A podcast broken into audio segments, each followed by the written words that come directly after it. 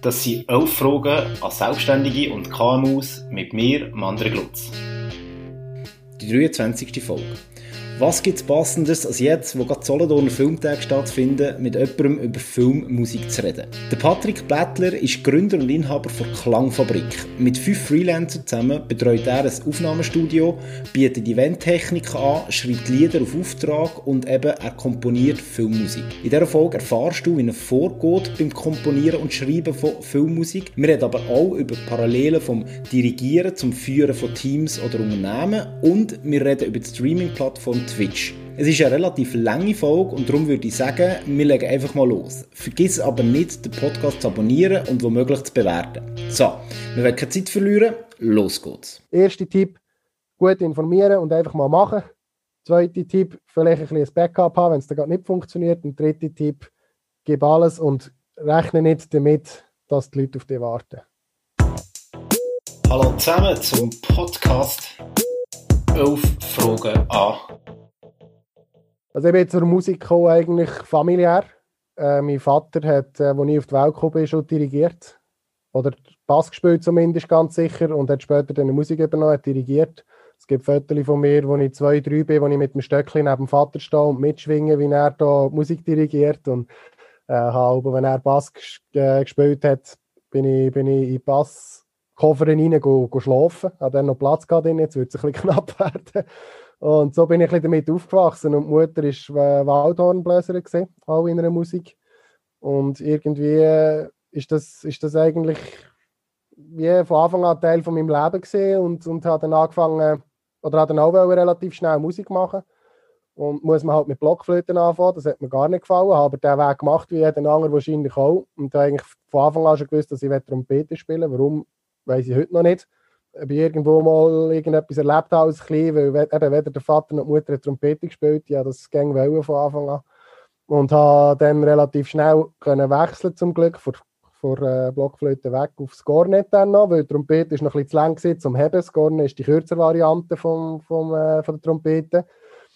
Und ja, was habe ich? Elf, zwölf Jahre Schule genommen auf dem. Und äh, nachher nebenbei angefangen, selber ein bisschen Sachen zu schreiben für, für Trompete und ein bisschen andere Instrumente auszuprobieren und ja, also so ein bisschen artverwandte, sage ich jetzt mal, jetzt ein Euphonium beispielsweise, wo man gleich drücken kann, einfach ein bisschen grösser ist oder Klavier ist bei uns im, im äh, Elternhaus immer rumgestanden, einfach mal ein bisschen und so bin ich eigentlich das eine zum anderen gekommen und mittlerweile, was sind es, also eben Trompete habe ich gelernt, Euphonium, wenn ich ein bisschen eingespielt bin, geht es auch, weil das Mundstück ist einfach grösser, muss man sich ein bisschen umgewöhnen.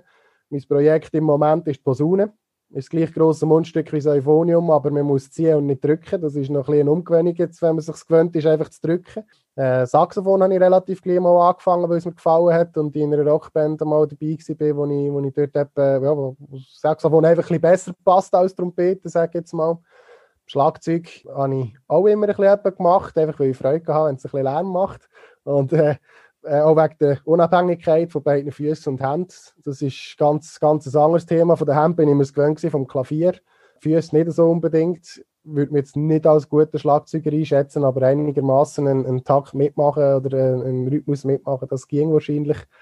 Und äh, mein ewiges Projekt, das ich bis jetzt immer noch nicht geschafft habe, das ist Gitarre. Das wird mich mega reizen, ist aber komplett etwas anderes.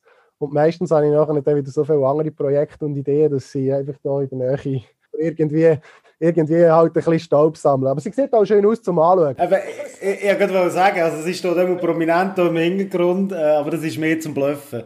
Es, es ist mehr so, wenn ich aber ein bisschen warten muss, bis, bis etwas rausgerendert ist oder so, nehme ich sie auch auf die Schoss. Und dann äh, probiere ich auch wieder ein bisschen und ich werde jetzt äh, challenged von, von der Tochter von Freundin. Die hat jetzt äh, regulär angefangen, Gitarre zu spielen. Und jetzt kutzelt es mich wieder ein bisschen mehr, wenn ich sie alle wieder höre und denke, hey, jetzt habe ich das schon und ich habe das noch nicht irgendwie. Ich kann das nicht. ja, nein, es ist, halt, es ist ein wunderbar schönes Instrument und auch als, als Lagerleiter, wo ich schon seit Jahren bin, im Jungmusikantenlager, ist auch das etwas vom Schönsten, wenn du so einfach im Kreis kannst und irgendwelche Lieder spielen, mhm. anspielen und singen miteinander. Und so weit bin ich halt einfach leider noch lange nicht. Mhm. Und das wäre schon mal das Ziel irgendwann, ja. Da habe ich vielleicht gerade äh, das Gegenteil, also ich habe auch Blockflöte Vergangenheit, äh, habe dann auf die Ukulele gewechselt und etwa sechs, sieben Jahre Gitarre gespielt, aber viel weiter als Gitarre bin ich leider nie gekommen. Das ist aber dort schon mehr als ich geschafft habe. ja, immerhin bei einem Instrument, genau. Ähm, jetzt hast ja du dich ähm, auch selbstständig gemacht mit äh, der Klangfabrik. Wenn man bei dir auf die Homepage geht, klangfabrik.audio, sieht man, du hast, oder die bietet ein, Studio an ähm, für, für Musikaufnahmen. Du komponierst selber auch noch Filmmusik, die machen äh, Arrangements, ähm, also komponieren ein Stück für andere Bands oder, oder, oder vor allem glaub, für Guckenmusiker. Die organisieren Events, äh, etwas Spannendes, wo wir sicher auch noch dazukommen, die, die bauen da noch Boxen, äh, was glaube ich ein neues Projekt ist. Das ist jetzt sehr geschwing von mir äh, gesagt, aber erklär mal, was, was ist Klangfabrik? ein Sammelsurium an guten Ideen. Nein, ähm, also eben meine Kernkompetenz, ich habe äh, allein gegründet, ist eine Einzelfirma. Ähm, ich habe gegründet aus, aus, aus dem Grund, weil ich dort mal eben in eine, in eine Geschäftsliegenschaft gezogen bin, weil ich einfach zu wenig Platz hatte in der Wohnung oder mir einfach den Kellerraum, den ich dann gemietet habe, äh, einfach zu klein geworden. Und da sind wir etwa mal gezügelt und dann immer das ganze Studio rauszureißen, wieder neu einzubauen und alles und ummelden und weiss ich was ist mir auf Tour zu blöd geworden, darum bin ich dann extern. Und dann habe ich gesagt, gut, wenn ich extern gehe und schon die, die, das Finanzielle habe mit der Miete, die ich zusätzlich muss zahlen muss, dann gründe ich. Und dann habe ich wirklich eigentlich angefangen mit, mit äh, Komponieren Filmmusik, eben wie du gesagt hast. Das mache ich jetzt seit zehn Jahren. Das sind Schweizer Filme, also Kurzfilme vor allem meistens, wo ich, wo ich die Filmmusik wirklich komponiere von Grund auf. Ähm, habe dann ergänzt mit Werbemusik, also für äh, Radiowerbungen beispielsweise oder auch Fernsehwerbungen, wenn sich das ergibt ähm, ist vor allem Radiowerbung, weil das habe ich relativ schnell gemerkt, das kann ich komplett allein machen. Mhm. Dann ist eben das Aufnehmen dazugekommen durch das, weil ich einerseits meine Filmmusik ergänzen durch reelle Stücke, also durch reelle Instrumente, weil das einfach viel, viel reeller tönt, wenn schon nur ein Instrument drin ist, das richtig gespielt ist. Das ist das Schöne am Hören. Es ist relativ einfach, auf Deutsch gesagt, verarschbar. Mhm. Wenn du, wenn du kannst einen ganzen Satz als Streicher äh, schreiben. Wenn die oberste Geige echt ist, tun es viel echter. Und das habe ich so erreichen und da habe ich gemerkt, eben Radiowerbung kannst du selber machen. Durch das, dass ich das Mikrofon suchen da habe, bin ich angefragt worden, äh, aus, aus der Blasmusikszene heraus, ob ich, ob ich Konzerte aufnehmen könnte. Da habe ich mich ausrüsten für Mobilstudio, dass ich vor Ort gehen, aufnehmen kann. Dann habe ich Kontakt bekommen mit, mit Beleuchter, weil jedes Konzert braucht nicht nur Ton, sondern auch Licht. Und äh, ich bin in Kontakt mit meinem guten Kollegen Raffi, der für seine Musik dort mal noch, mittlerweile dirigiere ich die Musik, die er macht, aber dort haben wir noch nicht miteinander zu tun gehabt. Ähm, hat er, äh, die haben eine Turnhalle gehabt und null Licht. Und dann hat er auf privater Basis angefangen, Licht anschaffen, Lichttechnik anschaffen, ist dort reingekommen und hat mittlerweile ein riesen Arsenal. Also wir haben schon drei Events gleichzeitig gefahren, am gleichen oben mit seinem Material. Äh, wir sind hier bestens ausgerüstet. Und dann haben wir irgendwann gemerkt, gut, also wir sind ja sehr viel, wir sind uns immer wieder begegnet an diesen, an diesen Events. Gesagt, wenn wir schon immer am gleichen Ort sind, warum nicht zusammenschließen, dass wir eine Offerte machen können, können sagen, hey, wir können alles machen. Da haben sie eine Ansprechperson äh, für, für Licht, für Lichttechnik, für, für äh, Aufnahmen und was wir auch schon gemacht haben, ist, ist äh, das Live, das Live äh, also Mikrofon gemischt nachher oder Musiksuche gespielt und so weiter, also das, äh, das äh, Mischpult vom, vom Sound auch noch, nicht nur das vom, vom Licht.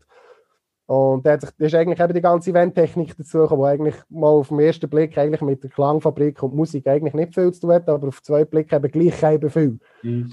Uh, und äh, so hat es eine zum anderen geführt. Und gleichzeitig eben, habe ich Dirigentenausbildung gemacht. Er hat mich angekickt, ob ich Interesse hat, bei ihnen zu dirigieren, zu Wangen bei Alten. Die haben dort gerade einen Dirigentenwechsel gehabt.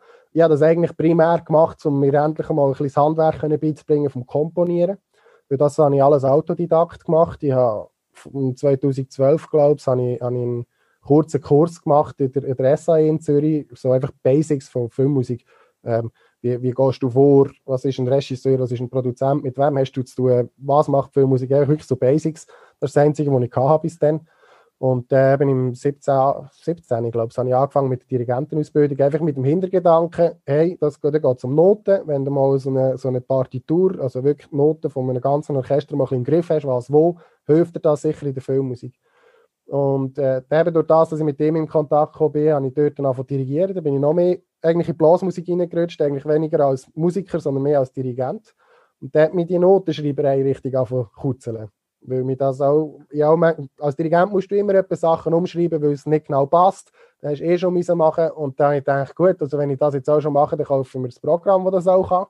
Und der, der ins Programm kam, ich dachte, ist auch blöd, wenn du das nur privat machst. Also, ergo, fährst du an arrangieren für, für Gucken oder eben, äh, ja, auch äh, Marshall selber komponiert für, eine, für ein Blasorchester. Und der, der, das ein bisschen, ist das ein bisschen dazugekommen. Und dann haben wir, äh, habe ich eben gegründet, dann, erst dann eigentlich, das war alles vorher, gewesen, dann habe ich gegründet und dann bin ich in die Geschäftsliegenschaft gekommen und dann habe ich eigentlich in diese Liegenschaft rein müssen einen Raum bauen, den ich aufnehmen kann. Mhm. Da habe ich einen Kollegen, der Schreiner ist äh, und der ist dort helfen und hat sich aber noch nicht so auskennt mit der Akustik und so, der hat sich den schlau gemacht und der hat wirklich gut, coole Sachen gebaut dort drin. Und der hat es ein bisschen genommen mit der Akustik. Und der hat gesagt, ja, er ist schon ein bisschen privat selber ein bisschen am Lautsprecher bauen und so. Und er hat jetzt schon einen und dann haben wir den mal gelassen. Und der ist, wirklich, der ist wirklich stark für das, dass er eigentlich nicht von dem Fach kommt. Also vom Handwerklichen, ja, erwartet, sie sieht super aus. Vom Sound her ich nicht gewusst, auf was ich mich einlasse. Und dann hat er gesagt, weißt du, wäre doch etwas, das noch ein bisschen zu professionalisieren und vielleicht dort noch reinzunehmen. Dann gesagt, ja, können wir schon. Ich habe einfach keine Ahnung von dem. Also ja, wirklich, ich kann sagen, es klingt gut, es klingt schlecht. Ich kann sagen, es ist zu viel Bass, zu wenig Höhe und so weiter. Das gehört ich vom Dirigieren und vom Komponieren und vom Mischen und alles. Aber ich kann dir nicht sagen, was es liegt. Du musst das selber aufbauen und selber also selber dich informieren, um das zusammenwürfeln und so weiter. Dann hat sich der tatsächlich gemacht und jetzt sind wir eigentlich, der Prototyp 1 haben wir jetzt. Und der wird jetzt nach diversen Tests noch ein bisschen überarbeitet und so, somit haben wir auch einen äh, Lautsprecherbauer im Team und ja, das hat sich, das hat sich einfach jetzt immer das eine, das eine das andere ergeben. Und äh, es ist wahnsinnig spannend und es ist natürlich auch cool. Wir sind mittlerweile sechs Freelancer, die zusammen immer, immer wieder über die Klangfabrik zusammen arbeiten. Und das ist wahnsinnig cool, wenn du neu eben einen größeren Event hast. Dann kann, kann man denen schreiben und dann kommen die. Weil dann, dann ist der Lichtler, also der Raffi ist dann der Chef. Und dann sagt Sepp, Sepp, Sepp und wir machen dann. Und wenn jemand ins Studio kommt und jemand braucht, kommt er zu mir, dann bin ich der Chef. Wenn wir, wenn wir etwas können helfen mit dem Bauen und so weiter, bei den, bei den Lautsprechern ist der, der Sven der Chef, der das unter sich hat. Und, und, so tut sich das alles immer ein bisschen hin und her ergänzen. Und wie, wie machen das denn mit, mit der Abrechnung? Also eben, ist jetzt aus, aus Firma gegründet, Klangfabrik, äh, du hast gesagt, sie Freelancer, also auch wenn jemand ähm, einen Lichtauftrag bestellt, wo jetzt eher der, der, der FU der, der Experte ist und der Chef ist, wird das über die Klangfabrik abgerechnet und dann ausgezahlt? Wir haben es eigentlich so gemacht, dass das einfach das Ziel ist ja eigentlich, alles aus einer Hand zu bieten. Das ist eigentlich, der, der Jeff Bezos hat das immer so, so schön gesagt, der Everything Store bei Amazon. Und das ist so ein bisschen in die Richtung gehen wir ein bisschen in, die Eventbranche, ist vielleicht jetzt über, übertrieben gesagt, eben wir, wir sind vor allem ein bisschen bei Vereinsbasis und so ein bisschen, ja, das grösste Event ist mit 1500 Zuschauern, die wir bis jetzt gemacht haben, aber das können wir bieten. Oder? Und äh, dort ist es einfach so, dass, dass eigentlich die ganze Administration über mich und meine Partnerin läuft, weil wir das, das führen.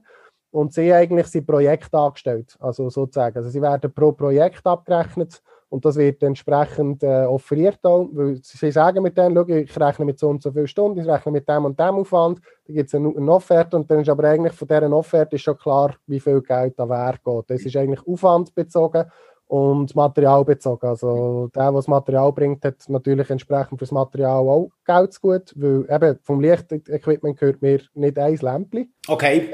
Das ist alles, das ist alles ihm im Moment noch ähm, ist, das, ist das alles ihm, das gehört nicht der Firma, sondern ihm privat. Weil er ist wirklich einfach der Freelancer, den ich angehe, wenn ich Licht muss haben. Mhm. Und er ankerum, wenn er einen größeren Auftrag hat, wo er weiß, er schafft das allein nicht, sagt er, los, ich bin Freelancer bei der Klangfabrik Blättler, ähm, du dann schreiben, hast, sagst, hast mit mir Kontakt gehabt, dann macht er dir eine Offerte und dann kommt mehr Manpower, oder? Als ja. wenn ich es allein mache. Und dann wird es auch super verrechnet und alles. Und äh, er macht seine Buchhaltung für sich selber auch noch, dass er einfach, er macht es auch als Hobby, er ist nicht selbstständig, das ist absolut Hobby bei ihm. Und äh, so können wir uns gut ergänzen. Und wir sind jetzt mittlerweile so weit, dass wir am Diskutieren sind, ob wir die, die Rechtsform wollen ändern Richtung GmbH, weil es eben doch jetzt langsam eine Größe annimmt, wo für eine Einzelfirma für mich auch halt ein gewisses Risiko birgt, wenn jetzt irgendeine so Lampe, zum Beispiel, also blöd gesagt, eine Lampe von der Tele runtergeht und einen Bereich, da habe ich ein Problem nachher. Mhm. Obwohl es eigentlich gar nicht mein Part ist und ich vielleicht nicht mal dort bin, oder je nach, je nach Auftrag. Oder? Und jetzt äh, ja, sind wir, sind wir da, oder wären wir so wie gewesen, jetzt ist halt eben Corona und so weiter gekommen, jetzt ist das wieder ein bisschen hintergerutscht. Aber falls das mehr wieder, wieder so anfängt zu ziehen, wie es kurz vorher hat angefangen, wir hatten ein Top-Jahr 2020, wir hatten noch nie so viele Aufträge gehabt wie 2020 im Sommer und es ist natürlich alles bach ab, das nervt mhm. ein bisschen. Hankerum, eben, wir sind alle nicht vollkommen abhängig davon, eben, ich bin auch zum grossen Teil noch angestellt, neu, dass ich mal anfangen kann, die Rechnungen zu zahlen mhm. und mir das alles kann eigentlich gönnen, Anführungs- mhm. und Schlusszeichen jetzt auch in dieser Zeit und ich bin wirklich das erste Mal froh, dass ich dann dort mal nicht voll auf die Karte gesetzt habe, weil das mhm. wäre echt eng geworden jetzt in diesem mhm. Jahr.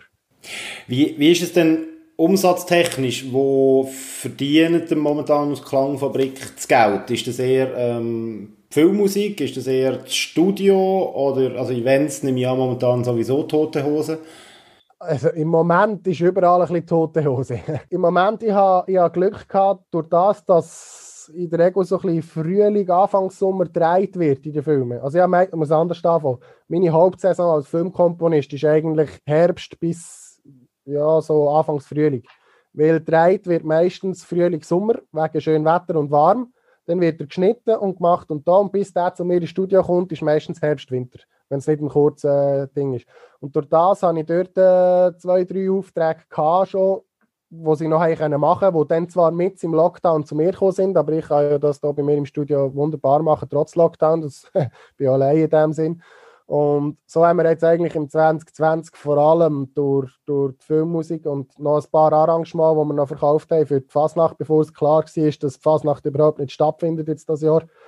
Ähm, eben für Gucken, wie du auch schon angesprochen hast, haben wir dort eigentlich vor allem von dem an, äh, ja, die Einnahmen vor allem dort mhm. gehabt. Sonst hat sich eigentlich ein bisschen die Waage Studio Filmmusik, also eigentlich in meinem Bereich, hat sich ein bisschen die Waage mit, äh, mit der Eventtechnik. Das ist schon okay. extrem, am, extrem am Boomen im Moment.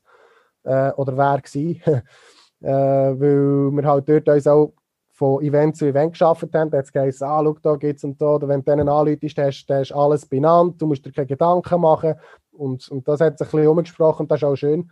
Mhm. Äh, Finde ich super und stört mich auch gar nicht, obwohl es eigentlich nicht meine Kernkompetenz ist. Also mhm. wir sind, ich bin ein paar Mal dabei gewesen, wo wir nicht ein Mikrofon dabei hatten.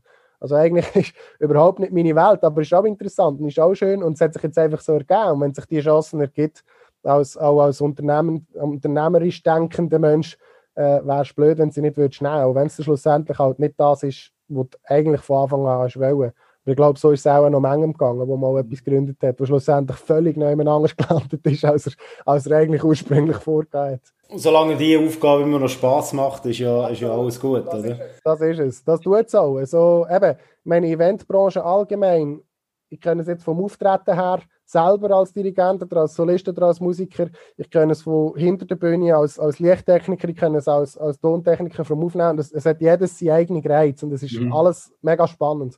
Und auch an einer Party bin mittlerweile, also ich bin nicht alt, also ich würde mich nicht als alt beziffern, aber ich bin mittlerweile doch so weit, dass ich in einer Party eigentlich lieber hinter einem, hinter einem Lichtpult stehe, als dass ich einfach daran teilnehme. Ich habe viel mehr Spass daran, Aha. etwas können zu bewirken und ja, einfach, einfach daran mitschaffen. Ich bin mehr der, der wo, wo, wo mitorganisiert und mitschafft, als der, der einfach konsumiert das ist ein bisschen mehr, also ich habe mich dort ein bisschen mehr gefunden als einfach in der Konsumentenrolle. Also ich muss schon sagen, so, so Events organisieren ist schon ganz etwas Spezielles. Also wir haben früher auch mit Kollegen zusammen ähm, Konzerte organisiert, damals noch zu Lohn ähm, in der Mehrzweckhalle und haben im Sommer jeweils ein Open Air namens River Rhythm gemacht. Das kennt vielleicht der eine oder der andere Hörer.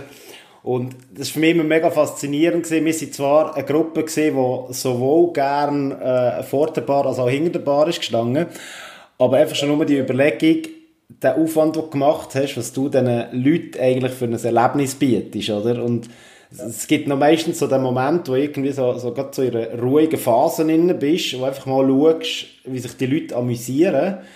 Und ich habe mir dann immer so die spannende, die spannende Überlegung gemacht, es gibt mit großer Wahrscheinlichkeit ein Event zwischen 600 bis 800 Leuten irgendjemand oder respektive zwei Personen, die sich an so einem Event treffen und wer weiß, was mit denen in ihrer Lebensgeschichte passiert, oder? Und wenn es das Event nicht gegeben hat, hätten sie sich vielleicht gar nicht kennengelernt. Und das ist für mich immer so etwas enorm Befriedigendes gesehen. Ähm, ja, also, ich muss sagen, ich vermisse die Zeit ein bisschen von dieser Eventbranche, aber äh, ich weiß was, es ist ein Herz Stück Arbeit. Du musst früh organisieren, musst lang dort bleiben. Äh, das meiste oder die härteste Arbeit kommt immer nach dem Event. Äh, von dem her ist es für dich auch noch gäbig, wenn du nicht musst organisieren musst. Du kannst dein Zeug abräumen und gehen. Ja, das, ist, das hat schon etwas. Es, es geht auch gleich auch, eben jetzt, wir sind hier in der, Tent Party, die ist relativ neu hier in Neuendorf, wo ich das Studio habe.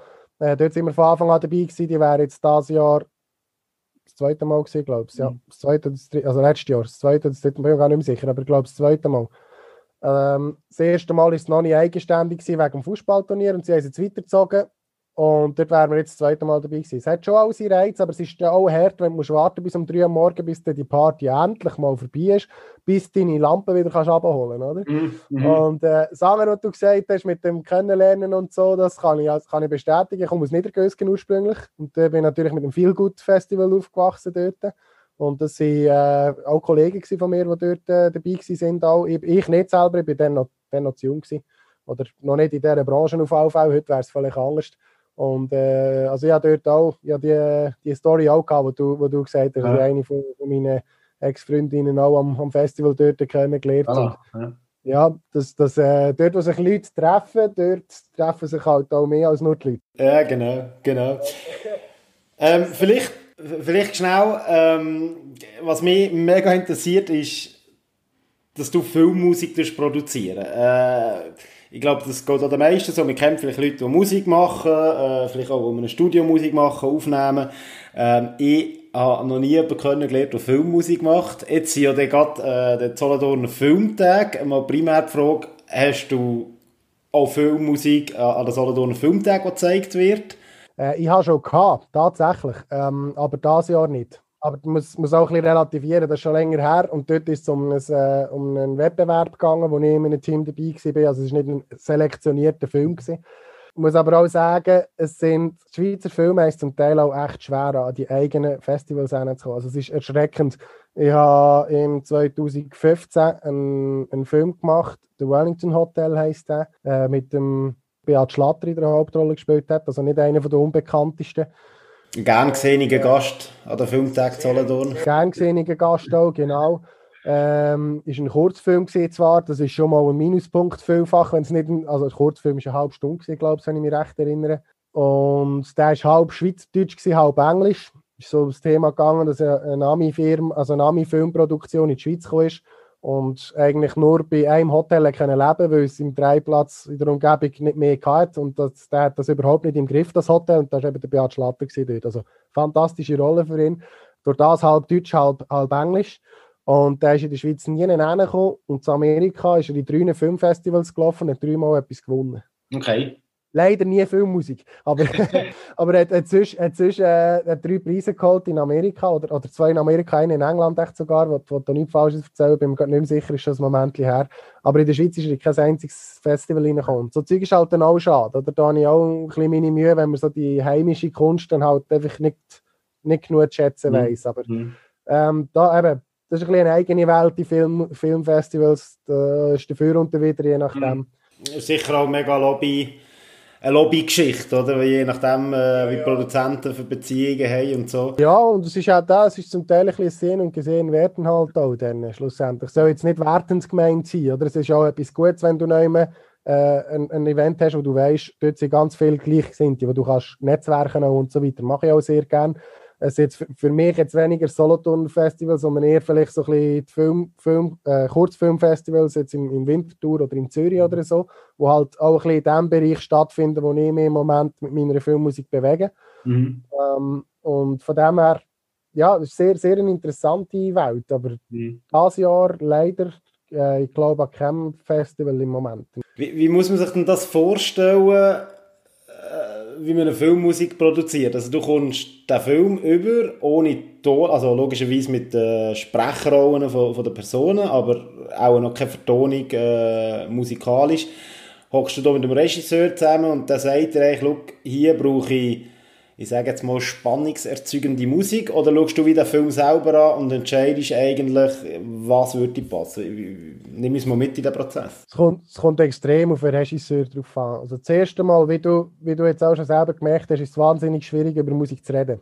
Mhm. ist extrem schwierig. Und ich habe bis jetzt über, also es ist jetzt etwas ich glaube, jetzt habe ich den 28. Film gemacht jetzt.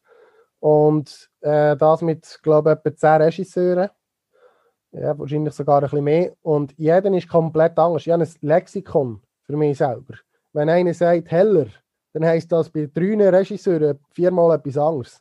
Je nachdem, wie du das auch siehst, ähm, ist das ganz anders. Und ich habe mir wirklich ein Lexikon geschrieben. Wenn er das sagt, dann meint er es etwa so, einfach in diesen Worten, wie ich das habe oder wie ich das äh, feststelle. Oder auch, äh, man weiß es auch mit der Zeit, umso mehr, dass man mit jemandem zusammenarbeitet, umso mehr weiß man auch, wenn er von dem redet und so.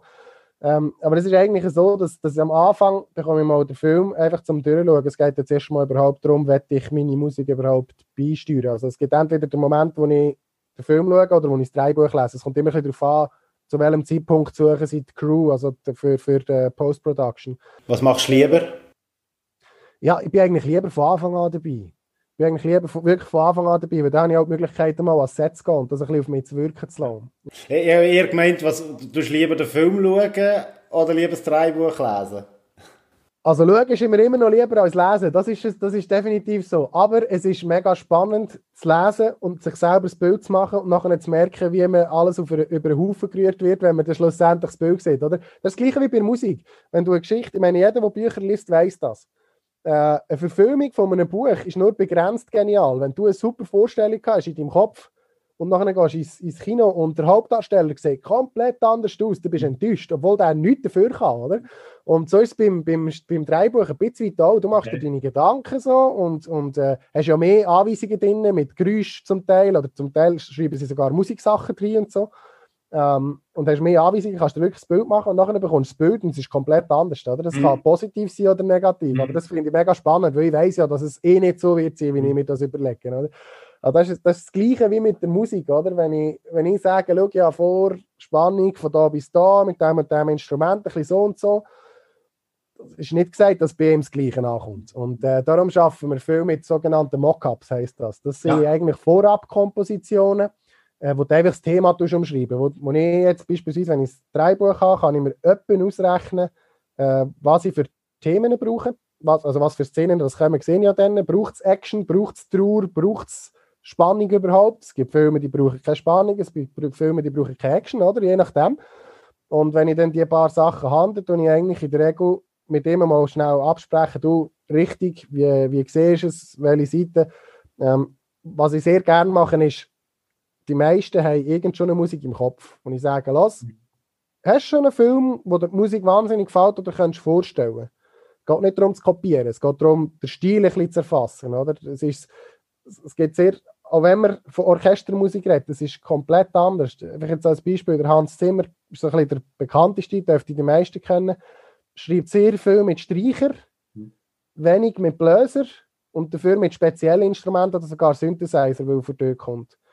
Äh, jetzt der John Williams, der ist ganz auf der anderen Seite. Das ist, äh, das ist der, der Indiana Jones oder die alten, die alten ähm, Superman-Filme gemacht hat und Star Wars und auch ganz viel. Der schreibt sehr viel mit Bläser weniger mit Streicher und erst recht nicht oder ganz, ganz selten mit speziellen Instrumenten. Aber sie arbeiten beides mit, beide mit Orchester.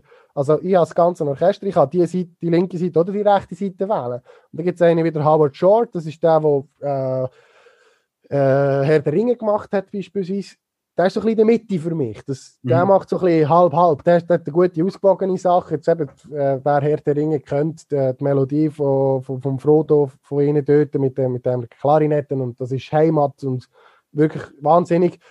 Und das sind wirklich völlig verschiedene. Und da, da kann ich nicht sagen, ja, ich schreibe mit Orchester. Ja, das passt dann schon. Du kannst so komplett verschiedene Sachen machen mit dem Orchester. Und das ist auch das Faszinierende. Und darum Mockup am Anfang. Mhm. Da gibt es zum Teil dass du ein Mockup schreibst und der sagt, ja, ist cool, aber es ist überhaupt nicht das, was ich will.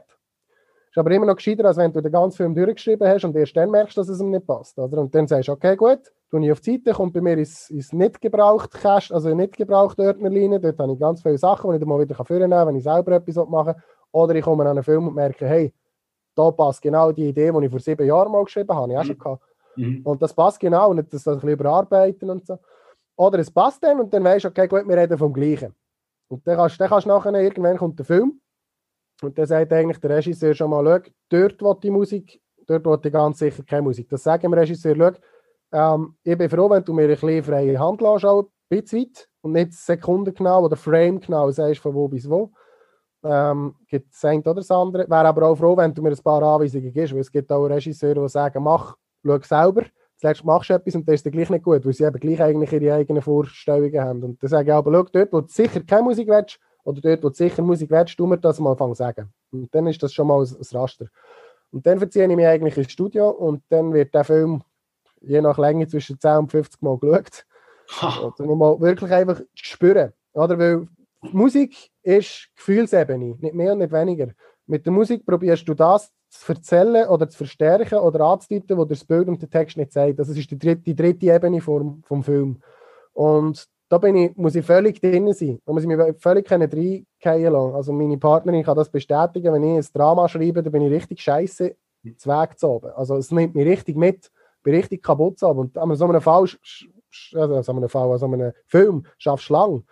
Und das kann dich recht mitnehmen, psychisch irgendwann. Mhm. Wenn viel, darum habe ich, wenn ich verschiedene Szenen habe, und ich ein bisschen abwechseln. Nicht immer nur Trauer, nur Trauer, einen Monat lang. Das, also mir macht das fertig. Mhm. Äh, gibt übrigens, by the way, äh, auch, auch, ein Interview von Hans Zimmer, wo er, wo er äh, über seine Kriegsfilme redet, wie ihm das belastet hat. Also es ist wirklich, wenn du dich so mit dem musst befassen und das machst und musst auch, weil du, du schaffst auf der Gefühlsebene und wenn du es selber nicht spürst, bist du nicht in der Lage, das zu wiederzugeben. Das ist ja, meine Meinung. Das habe ich ja schon von vielen Musikern gesehen oder gehört oder gelesen, dass das schon fast ein selbstzerstörerischer Akt teilweise ist, je nachdem, was für eine Art von Musik sie machen. Äh, und ich kann das komplett nachvollziehen. Also, ähm, eben, du musst dich so reinsteigern und eben, wie du sagst, es, es sind die Emotionen und dann musst du die Emotionen auch spüren, oder? Genau, also es gibt so etwa, wenn ich nachher nach einem Film, wenn ich fertig bin, wieder raufkomme aus dem Studio, dass ich sage, los, gehe sehr schnell eine Viertelstunde laufen, dann komme ich wieder und dann ist wieder gut. Dann bin ich wieder, dann habe ich Kopfhörer an, lasse irgendetwas anderes und dann ist wieder gut nachher. Dann habe ich den Break können machen. Mhm. Aber eben dann bekommst du irgendwann so ein bisschen das Gefühl für einen Film und dann geht es eigentlich darum, ein sogenanntes Spotting-Sheet zu schreiben. Das heisst, ich mache eigentlich, blöd gesagt, eine Excel-Tabelle. Äh, von wann bis wann welche Musik. Oder? Und das schaffe ich mit einem Mockup, wenn ich eins habe. Und wenn ich keins habe, mache ich spätestens dann ein Mockup. Weil dann kann ich sagen, schau, in dieser Szene von Laufzeit so bis so, nehmen wir das zweite Thema vom Mockup. Äh, ungefähr. Es wird angepasst, aber dann hat er einfach das Gefühl ein dafür. Dann kann er hören, kann sich überlegen, sagen, ja, es könnte passen oder nein, ist überhaupt nicht das, was ich in dieser Szene will. Dann kann ich das eigentlich vorbereiten und dann kommt eigentlich das Lustigste und das Intensivste fast. Dann kommt die Spotting-Session. Und da hockst du mit, also okay, ich als Komponist mit dem Regisseur, vielleicht noch mit dem Produzent, meistens nur der Regisseur, oder das eigentlich eine kreative Entscheidung ist, die der Regisseur trifft und nicht der Produzent, ähm, hocke zusammen und dann wird der Film durchgeschaut und dann wird diskutiert. Und dann wird er wirklich durchgeschaut und dann sage ich, da würde ich jetzt einsteigen. Und dann sagt er, ja, wieso da und nicht da? Dann kann ich sagen, zum Beispiel, wenn ich jetzt da auf die, wenn die Türen zugeht, einsteige, dann fällt es nicht auf. Wenn ich dort drin in dieser Pause einsteige, passiert einfach nichts. Und wenn ich dann einsteige, hört man, jetzt hat die Musik angefangen. Und das darf nicht passieren in einem Film. Also die beste Filmmusik ist die, wo du am Ende aus dem Kino gehst und sagst, Musik ist super gewesen, aber es ist mir überhaupt nicht aufgefallen. Oder die sogar fragst, hat sie überhaupt Musik gehabt? Weil sie so supportet und nicht aufdringlich ist, oder schlussendlich. Es gibt, es gibt Situationen oder Filme, wo, wo sie darf aufdringlich sein. Ich sage jetzt beispielsweise Pirates of the Caribbean ist so ein mhm. gutes Thema.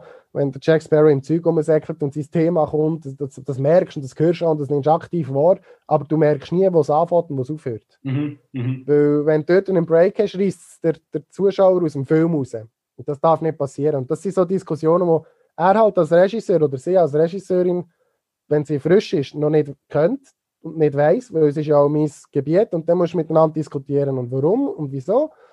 Und das kann schon mal ein Wochenende gehen, je nachdem, wenn der Film relativ lang ist und dann halt manchmal mal anschaust und so. Und zuletzt ist einfach das Ziel eigentlich, dass ich mein Spotting-Sheet habe mit den genauen Zahlen drauf, von wann bis wann und mit ihrer Unterschrift oder seiner Unterschrift drauf. Das ist okay, jetzt kannst du Musik machen. Und zwar genauso, wie wir es besprochen haben. Und dann fängt eigentlich der richtig kreative Prozess erst an. Das ist eigentlich mein Arbeitsblatt, das ich nachher habe. Dann weiss ich, die Musik muss genau eine Minute, zwei, zwei Sekunden und fünf Frames lang sein oder so. Und nach 30 Sekunden passiert etwas und genau dort muss ich etwas haben. Und dann, das gibt mir wie ein Raster. Und dann kann ich eigentlich das nachher füllen mit meinen Ideen. Okay. Ich will sagen, will sagen so, ich stelle mir das mega schwer vor und so. Es, es mag vielleicht schwer sein, dass es triffst nachher. Aber ich finde, das Schwierige an der Musik ist eigentlich die Idee, über was schreibe ich. Wenn du einen hockst als Singer-Songwriter, musst du zuerst mal eine Idee haben, okay, gut, welche Geschichte erzähle ich? Das Problem habe ich gar nicht, Geschichte besteht. Mein, mein Problem ist eigentlich, dass das dann nachher zeitlich genau reinpasst. Mhm. Das ist vielleicht ein kleines Problem, aber ich muss nicht überlegen, was. Mir ist, die, die Emotionen sind klar, das Thema ist eigentlich meistens klar und die Länge ist klar und was das erzählt wird, ist klar. Jetzt muss ich es nur noch Anführungs- und Schlusszeichen äh, Musik, also ja, für Musiken eigentlich. Oder? Ja. Und dann fange ich an, meistens vorne. Es gibt Leute, die einzelne Themen durchscoren. Ich mache die Filmmusik eigentlich meistens von vorne bis hinten. Weil etwas vom Wichtigsten ist immer der Anfang und etwas vom Wichtigsten ist das Ende. Und das Ganze baut sich auf und wieder ab und wieder auf. Und wenn ich nicht weiß, wie ich anfange, dann weiß ich auch nicht, wie ich am Ende ankomme. von, von, was für einer Zeitdauer reden wir da, wenn du sagst, äh, ja, irgendeinen halbstündigen Film? Ich bin im Moment pro Minute Filmmusik etwa bei fünf Stunden ungefähr. Ist aber ohne Aufnahme. Das ist nur Komponieren, also Vorbereitung bis Komponieren bis erste Version sind etwa fünf Stunden. Wenn du jetzt noch Instrument rein nimmst oder die Musik noch aufnimmst, äh, muss ich vielleicht auch noch sagen, ich tue ja keine Orchesteraufnahmen für meine Filmmusik, das wäre viel zu teuer für, für, äh, für die Projekte, die ich im Moment arbeite. Ich arbeite mit, mit sogenannten Samples, das sind eigentlich Instrumente, die Ton für Ton aufgenommen sind, die ich auf mein Keyboard kann legen kann und reell kann mitspielen und, und so eigentlich ähm, wirklich das Instrument kann spielen, obwohl ich es eigentlich nicht spiele. Also ich tue wirklich jedes Instrument einzeln, und das sind bei einem Orchester etwa 70 Instrumente, wenn ich wirklich einzeln einspielen mit dem Klavier. Äh, und es tönt halt einfach wie eine Giga oder wie, eine, wie ein Cello oder was, was es da auch immer ist, Trompete und so weiter. Und dann habe ich meine zwei Fußpedale unten, eins, wo ich die Intensität kann. Ein Musiker, ein Rechter, der tut immer lauter, leislicher, wieder ein bisschen ziehen und machen und so. Und das kann ich mit dem Klavier schlecht. Da habe ich ein Fußpedal, wo ich kann, wie, wie beim Auto Gas geben, ein bisschen bremsen, so kann einspielen Und so gibt es eigentlich eine Aufnahme nach dem anderen und dann baut sich das aus. Und ja, es ist eigentlich relativ schwer zu erklären, wie so etwas entsteht, aber ich habe eine Lösung für das. Wer es wirklich interessiert, äh, ich bin seit Anfang des Jahres auf Twitch am Streamen und du dort wirklich live komponieren. Also du wirklich, äh, wir machen ein Thema, jetzt am letzten Samstag habe ich, habe ich ein äh, Siegesthema schreiben und dann äh, habe ich wirklich bei Null angefangen, aufgeschrieben, was wir machen wollen und dann wirklich nach dreieinhalb Stunden habe ich dann das Stück gehabt. Mhm. Das ist eine, ist eine Kurzkomposition, oder? Aber da kann man wirklich mal reinschauen, mache ich auch Samstag um halb zwei auf meinem Twitch-Kanal und das ist viel einfacher, um das zu zeigen, als zu erklären. Darum mache ich es eben auch, weil okay. die Frage kommt mega viel und es ist mega schwer, das zu erklären. Auch eben, woher kommen die Ideen? Ich weiß es nicht. Ich weiß es nicht. Ja. Auch bei einem Maler, ich weiß es nicht. Ich, ich, ich lasse das auf mich wirken und irgendwann passiert etwas. Manchmal ist es die Hauptmelodie, die zuerst kommt. Manchmal ist es ein Rhythmus, den ich habe. Manchmal ist, ist, sind es Akkordabfolgen, die mir einfach wahnsinnig gefallen, die ich finde, sie mega supportiv. Da fange ich eigentlich wieder mit an. Also für mich ist, ist so, die Melodie ist oben, der Schlagwerk und alles Rhythmus ist unten und in der Mitte sind so die füllenden Elemente oder Gegenstimmen und so. Und das kann sein, dass ich in der Mitte anfange, dass ich oben anfange, dass ich unten anfange. Einfach dort, wo es mir zuerst packt. Und dann lasse ich mich einfach treiben. Ich habe einfach, ich habe einfach meine, meine Schranken, dass in der Filmmusik ist das die Emotion. Also ich muss, ich muss die Emotion treffen, die die Szene auch hat. Ich habe die Länge, die mich limitiert und ich habe, ich habe noch gewisse Limitationen mit, mit, der, mit der Orchestrierung, wie massiv das es soll sein. Ich habe jetzt die Gespräche dabei oder ist, es wirklich einfach eine Landschaft, wo ist, kannst du mehr aufmachen mit der Musik, oder? Also wenn jemand redet, bist du wahnsinnig im, im Hintergrund und ja, nicht zu viel, am liebsten gar nicht, oder?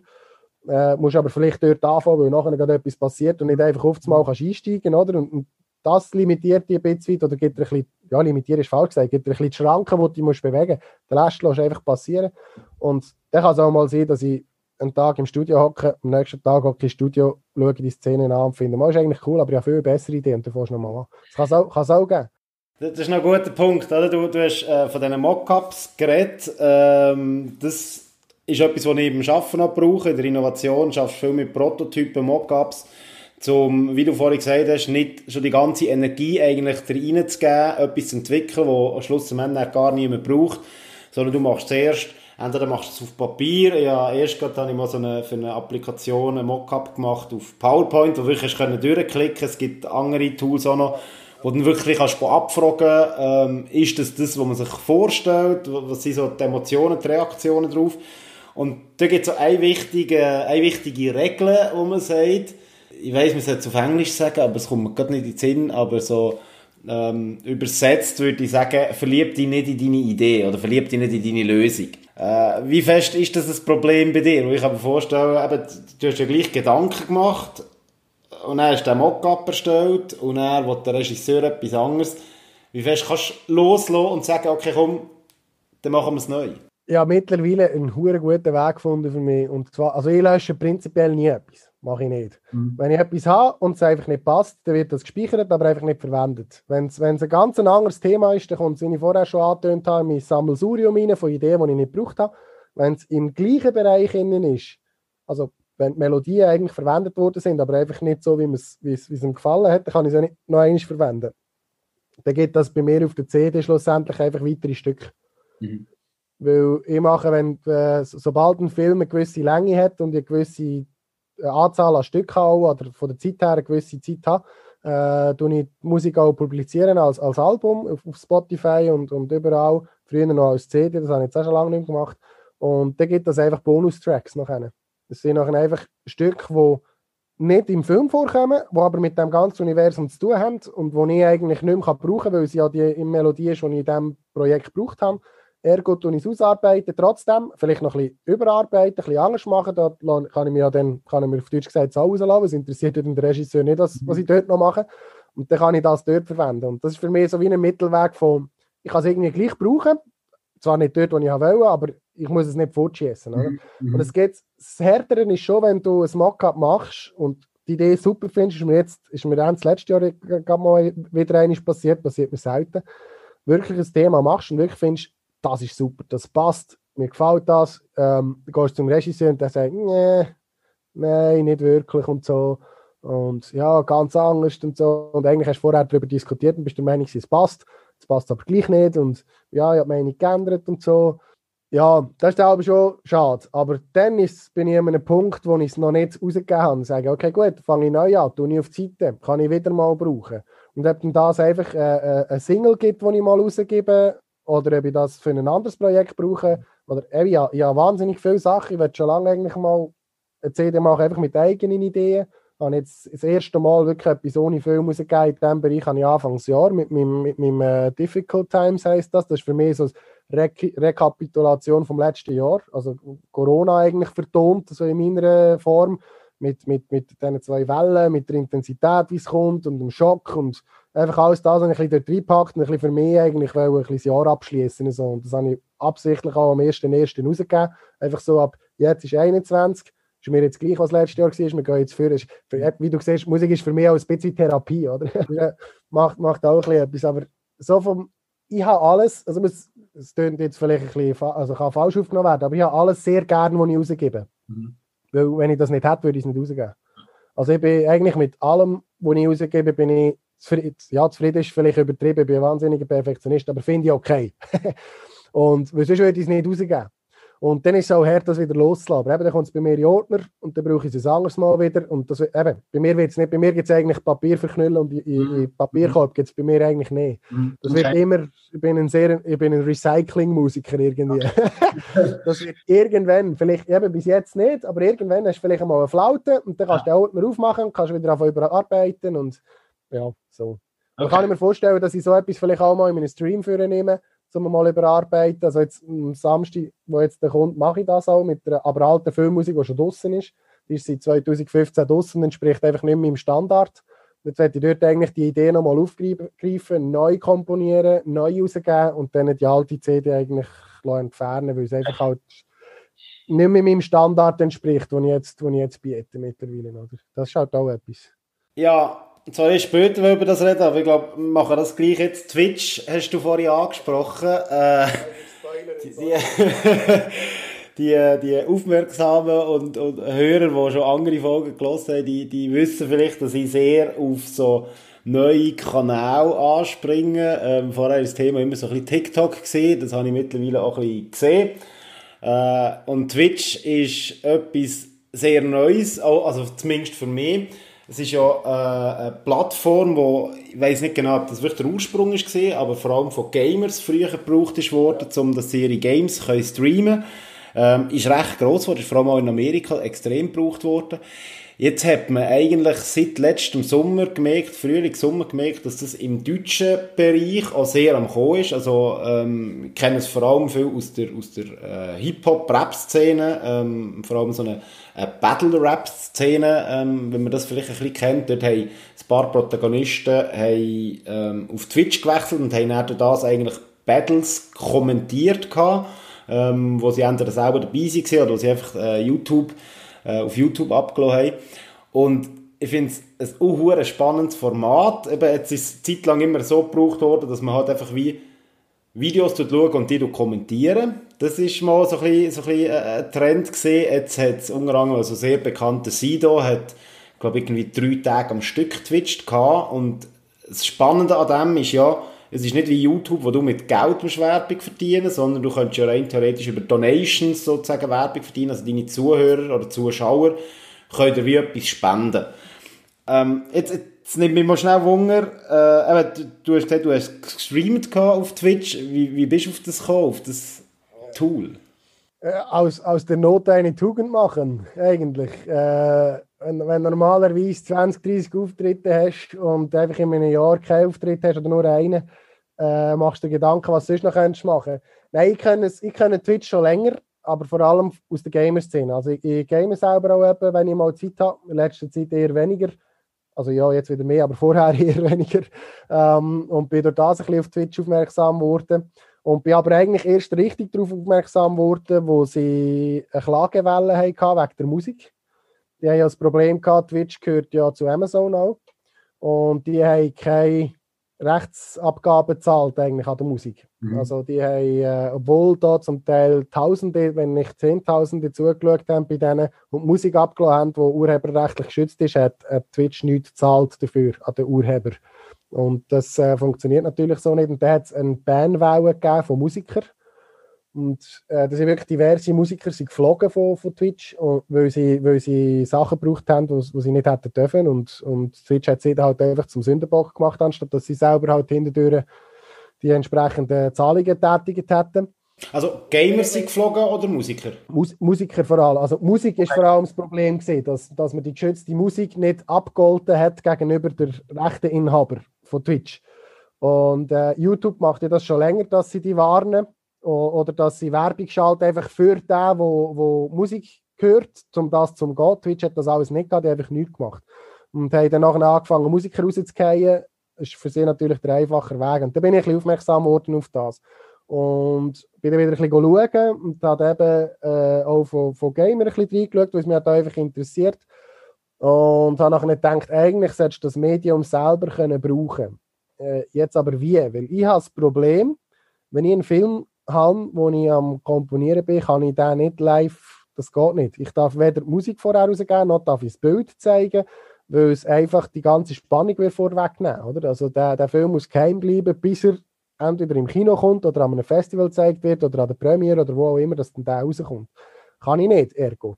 Also, was machst du? Äh, ich habe eigentlich angefangen, jetzt, also ich bin wirklich brandneu auf Twitch, vor zwei Wochen habe ich das erste Mal äh, gestreamt ja, ein halbes Jahr Vorlaufzeit gebraucht, bis ich mal meine Kameras hatte, bis ich mal das System verstanden habe, also, also das OBS, die, die streamen, kennen das, ähm, das System verstanden habe, wo, wo die verschiedenen Kameras aufeinander, also Bild und Kamera oben drauf und Szenen wechseln und äh, dass der Ton dann noch stimmt und eben ich mit meinen 100 verschiedenen Mischpult und Zeug muss auch mal zuerst wissen, was das muss anklicken und dann bin ich mehrere mehrere Tote gestorben, aber ich wollte das einfach wollen, mal ausprobieren.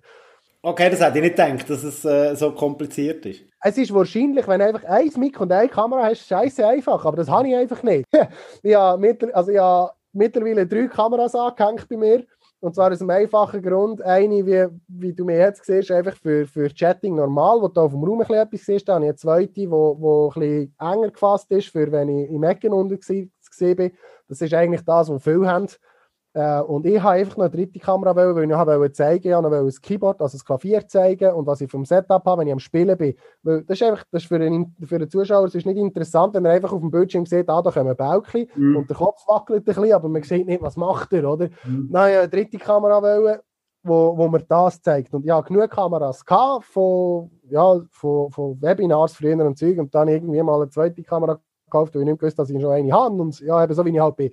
Auf jeden Fall habe ich genug Kameras gehabt, um das einzurichten. Das ist aber entsprechend auch kompliziert geworden. Und dann eben kommt der Ton noch, das Mikrofon einerseits hast, aber das Mikrofon nicht mit dem, mit dem Ton vom Computer, aber dann gleich das Studioprogramm, den Ton, aber dann wollte ich nur vom Studioprogramm den Ton, weil wenn ein Mail kommt, wollte ich das Paling nicht drin mhm. haben und der hat das angefangen. Und also ich bin YouTube-Sucht geworden eine Zeit lang, um mir das Zeug alles irgendwie autodidakt beizubringen. Äh, also ich, ich, ich arbeite auch in einer technischen Welt, bin angestellt in einer technischen Welt, aber es ist gleich wieder etwas anderes, bis du das Programm auch im Griff hast. Und ah, dann eben bei viel konsumieren und habe geschaut, wie machen sie das? Ah ja, dort machen sie noch eine Szene. Ah, wenn sie aufs WC gehen, zeigen sie ein Video mhm. oder so. Mhm. Ich habe jetzt, ich habe jetzt den Vorteil, eine relativ grosse Blase, ich muss drei, vier Stunden durchhaben, ohne ich müssen aufs WC zu gehen. Viel länger mache ich gar nicht am Stück komponieren, von dem ist okay. Aber dort einfach viel konsumiert und geschaut und ja, Gamer machen sie so, funktioniert bei mir nicht, weil ich muss ja noch komponieren dazu und wirklich einfach ein bisschen probiert. Und dann ist ein Mail gekommen, äh, von der SAE, dass sie ein Webinar machen mit einem Komponist, der dort komponiert hat. Ähm, man tut einen Film zusammen anschauen, also so kurze Sequenzen, etwa eine Minute hat es geheißen. Tut man das diskutieren, wie man die Klangwelt tut. Also das Thema war Klangwelt, gewesen, wahnsinnig, pardon, ich habe da immer das, Mikrofon, eine wahnsinnig äh, faszinierende, ähm, also eben das Thema war Klangwelt, wahnsinnig faszinierendes Thema, äh, wie man das machen kann das Ganze, wie man, wie man Stimmungen kann erzeugen und so Zeug. Und das Ding war, wir hatten Show vom 8 bis, nein, vom halb 8 bis um 9 Uhr Abend. Und am nächsten Tag, am 10 Uhr, ist es weitergegangen, am Morgen.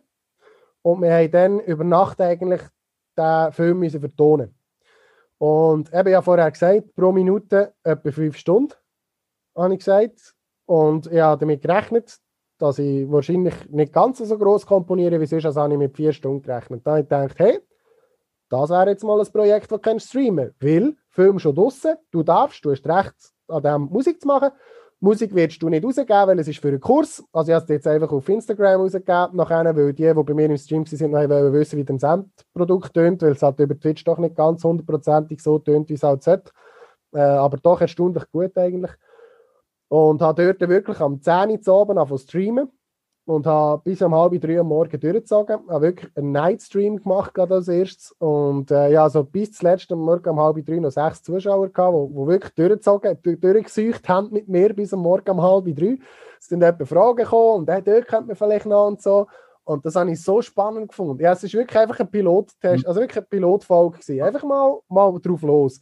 Äh, ich habe angefangen zu streamen, ich habe gewusst, viele machen so einen Countdown, eine halbe Stunde vorher, und ich dachte, finde ich so eine gute Idee, kann ich auch noch Musik zeigen von mir, weil ist ja meine Musik, folgendessen habe ich kein Problem. Wenn sie mich sperren, kann ich sagen, hallo, hallo, ich habe Recht an diese Musik, meine Musik, tut mir wieder freischalten. Ich zeige nichts anderes als meine eigene Musik, oder? Dann habe ich eine halbe Stunde Video gemacht, wo Timer rückwärts läuft, am halb zehn den angeworfen, bin aufgegangen, Fünf über halb zehn bin ich wieder runtergekommen, Blackscreen, alles abgestürzt. Und dachte, darf nicht wahr sein. Halb Jahr Vorbereitung für die Füchse.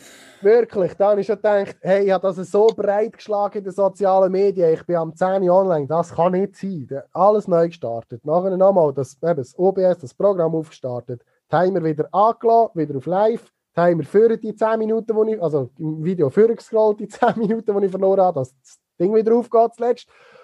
Und äh, eben etwas vom ersten, was ich in dem Stream auch gesagt habe, eben, falls ich rausgehe, ich komme wieder, weil ich weiß nicht, ob es verhält. Da, da wärst aber nicht der Einzige. Also da habe ich schon diverse Videos gesehen von Leuten, die Tonprobleme haben. Und ja, oder Twitch, wo jemand auch mal rausgeht oder spinnt, dass der Chat mhm. nicht funktioniert. Mhm. Aber siehe da, es hat bis am Morgen um halb drei jetzt, jetzt funktioniert, es hat durchgezogen, ich habe mit den Leuten chatten eben, zum Teil sind Fragen gekommen, die ich beantworten zum Teil habe ich Fragen gestellt, eben gehört ihr mich und so ist es laut, es leislich, das können äh, Dings. Das war für mich eine völlig neue Erfahrung gewesen, komponieren mit Feedback, mit direkt Feedback. Eben, die Interaktion ist ja das, wo, wo das Stream so spannend macht. Meine, du kannst auch über, über Instagram kannst du Live-Videos machen, wo sie dich können, können äh, Antworten, äh, Fragen geben und du kannst antworten, aber es ist noch gleich auch mit dem Handy, wo du das Ganze machst. So kannst du es wirklich mega schön installieren und äh, kannst arbeiten zusammen an etwas, oder? Ich kann, ich kann genau gleich Musik machen wie mhm. sonst. Mhm. Das Einzige, ich schnorren einfach dazu und, mhm. und äh, lese ein bisschen im, im, im Chat mit. Das war für mich so eine tolle Erfahrung. Gewesen. Ich hatte das am, am Samstag nach dem Kurs dann habe ich das noch bearbeitet, habe das angeschaut, dann habe ich überlegt, was machst du jetzt mit dem? Gut, tust es auf, auf YouTube über, weil Mhm. zum Konsumieren so ab Konserven finde ich YouTube einfach immer noch besser. Mhm. Also ich mache jetzt Streams auf Twitch, äh, mu also müsste jetzt noch nicht, aber wenn du irgendwann mal eben Affiliate bist mit diesen Zahlsystemen und so, dann musst, darfst du nur noch auf Twitch streamen und du musst äh, 24 Stunden warten, bis du das Video noch jemand anderes tust publizieren, oder? Okay. Muss ich im Moment noch nicht, aber ich tue mir es gerade schon angewöhnen, weil vielleicht wird es ja mal, auch nicht, aber vielleicht wird es ja mal, weil du musst rechte Zahlen bringen, dass du dort überhaupt in das Programm reinkommst, wo sie dir können, also wo, vor allem, wo sie dir können kosten, kostenpflichtig folgen. Also du hast ja vorher gesagt, das mit dem Donaten, das kannst du von Anfang an eigentlich. Das ist einfach, wenn du wirklich äh, echtes Geld spendest. Mhm. Dann hast du aber noch die Subs, die sogenannten, oder? Das Ja, sind genau. kostenpflichtige Follower eigentlich, die dann nachher Emotes bekommen und mehr Möglichkeiten bekommen und, und je nach Streamer vielleicht bevorzugt noch gelesen werden oder so. Du kannst, du kannst auch als Streamer den, den, ähm, den Chat filtern. Also wenn es dann schnell geht irgendwann, kannst du eigentlich filtern nach, nach eben zum Beispiel den Subs und dann sieht man die anderen gar nicht mehr. Und dann kannst du noch Bits spenden. Das ist so, das ist so die, die Twitch-Währung Mhm. eigentlich. Du kannst Bits kaufen und die kannst wieder spenden. Und das ist so wie die Währung auf Twitch. Das sind eigentlich die drei Sachen, die du hast. Und für die zweiten zwei Sachen musst du aber Affiliate sein und dort musst du, also musst du einig, einigermaßen Zahlen bringen, dass das überhaupt kannst werden Mhm. Und das ist natürlich jetzt wiederum für mich, ich bediene natürlich eine wahnsinnige Nische mit dem. Oder? Also, du musst schon Interesse daran haben, wie das läuft und an der Musik Interesse haben, um drei, vier Stunden zuzuschauen bei so etwas. Oder? Muss man aber auch nicht. Ja, auch Freude, wenn sich irgendeiner einklickt und sagt, hey, ich habe das jetzt gerade gesehen, bin jetzt da, was machst du genau? Dann erkläre ich das gerne nochmal schnell, schau, ich bin gerade da und da, mache das und das, hast du gerade eine Idee oder so. Und, und das ist wirklich, wirklich mega cool zum, zum Interagieren auch. Und das ist Mhm. für mich auch zum Zeigen, eben auch beim ersten Mal, als ich viel dabei war, habe ich auch angeklickt, hey, du hast mich doch mal gefragt, wie das läuft mit der Filmmusik, schau mal rein und so, Mhm. oder schau nachher auf dem YouTube rein. Ähm, ja, das, ist viel einfacher als, als zeigen, oder? Und Ja, jetzt, am ja. am Samstag habe ich eben jetzt das, das, das Victory-Theme gemacht. Und am, an dem Samstag, der jetzt kommt, äh, tue ich, tue ich eben alte Filmmusik überarbeitet, immer wieder neue Ideen. Wenn ich irgendwann, ich will, mein Ziel wäre eigentlich irgendwann mal so ein bisschen Base zu haben, der dabei ist, dass du wirklich mal ein Community-Projekt kannst machen. Dass einfach mal kannst anhocken, so, ich habe mir nichts geplant, was machen wir heute? Habt ihr Ideen? Mhm. Rhythmus, irgendetwas oder das oder Instrument, werfen Zeug rein. Das einfach einmal, ich bin auch ausgerüstet, ich habe eine, eine, eine Wandtafel eigentlich, die es dann einblendet, wo ich kann draufschreiben auf dem iPad, was dann einblendet im Stream und dort schreibe ich auch auf, äh, meine Tasks auf und dann kann ich dort abkreuzeln und so. Mhm. Äh, um auch ein zu zeigen, was ich mir überlege, oder? Wo ich einfach eigentlich die Wandtafeln füllen mit Ideen aus der Community und dann aus diesen Ideen etwas kreieren, oder? Das wäre mal das Ziel. Für das musst du aber halt zuerst ein bisschen eine Base haben und das habe ich im Moment halt auf Twitch auch noch nicht. Ja, da äh, kommen gerne mal vorbei. Ich könnte noch ein paar Brauch brauchen, wo wir irgendwelche dumme Ideen rein- reinschneiden, dass ich die noch einbauen kann. Da wäre ich voll, also wäre ich voll parat für so etwas. Wann hast du den nächsten Stream? Wie? Wann hast du den nächsten Stream geplant? Äh, immer am Samstag um halb zwei. Das machst du jetzt regelmäßig. Genau, mir hat das so gefallen in dieser Nachtschicht, genau, Quintessenz von der Geschichte von vorher. Mir hat das so gefallen in dieser Nachtschicht, dass ich äh, am Sonntag drauf entschieden habe, dass ich das jetzt jeden Samstag um zwei, halb zwei mache. Je, wie lange das geht halt, es ist nicht die primär optimale Zeit für zum Streamen am Samstagnachmittag. Die Übungen wären viel besser. Nur, äh, ich fange jetzt mal dort an und vielleicht gibt es irgendwann mal einen Abend, weil das Problem ist, wenn du irgendwann äh, die ganze Krise mal durch ist, wird ja das können weiterziehen und an den Übungen mit Studio und Dirigieren und Musik machen, ist bei mir einfach feine. habe ich, Mühe, äh, dort noch etwas können Und äh, das wird ja vielleicht mal so spezielle Streams mal geben, am Abend, wenn gerade etwas Spezielles ist oder so, oder eben mal so ein Community-Stream oder so, Mhm. wenn du etwas willst, zusammen machen machst du vielleicht gescheiter mal am Donnerstag, Freitag Abend und nicht am Samstag Nachmittag. Ähm, aber das ist jetzt einfach mal meine Base, wo ich, wo ich sage, schau, im Moment äh, ist Lockdown, ihr habt nichts Besseres zu tun, kommt zu mir, gebt mir Ideen rein. Eben, Ich bin wirklich immer, auch in meinem, Nacht, in meinem, in meinem Nachtstream hat es eine entscheidende Idee gehabt, wo jemand gesagt hat, hey, dort passiert doch etwas, wollen wir dort nicht noch etwas einbauen? Und ich sage, ja, ja, mal eigentlich, eigentlich eine gute Idee. Ja, denkt irgend an, eine, an ein Schlagwerk, irgendetwas. Und dann gesagt, ja, nein, das wäre zu grob, das würde auffallen, aber wir können mit dem Bass etwas machen und so. Und dann habe ich dort etwas einfach konstruieren und das ist zuletzt stehen geblieben. Aber es war eigentlich eine Idee aus dem Stream. Gewesen, Ja. oder?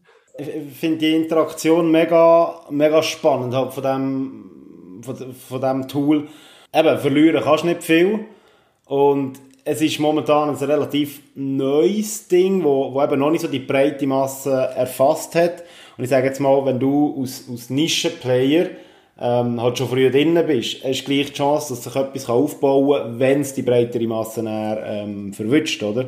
Also wenn ich sehe, wer früher auf TikTok ist, das ist wirklich ganz, ganz eine kleine Masse gesehen und mittlerweile macht es das immer wie mehr auf, oder? Also ich glaube jetzt so die über 30, die werden jetzt nie äh, wirklich den Spass dran haben, aber ähm, es ist jetzt auch bei den Jungen in der breiten Masse nachgekommen, oder? Ja, das Twitch auch, das Twitch auch. Es ist äh, eben nicht in der Masse nachgekommen, wenn man wenn man einen Gronk anschaut oder, oder einen Montana Black, das sind so ein bisschen die Grossen aus Deutschland, die Games streamen, die haben zwischen, zwischen 20 und 40.000 Viewers. Mhm. Mhm. Ja, ja. Live-Schauer, also das schon, das ist massiv. Halt einfach in, in der Sparte Musik ist jetzt, äh, ja, jetzt, jetzt eigentlich ein bisschen laufen, dann ist die Klagewelle gekommen, dann ist es zusammengebrochen, dann ist es mhm. auf YouTube wieder mehr gelaufen, weil dort mhm. kann man ja auch live streamen, ist ja, wäre auch möglich dort.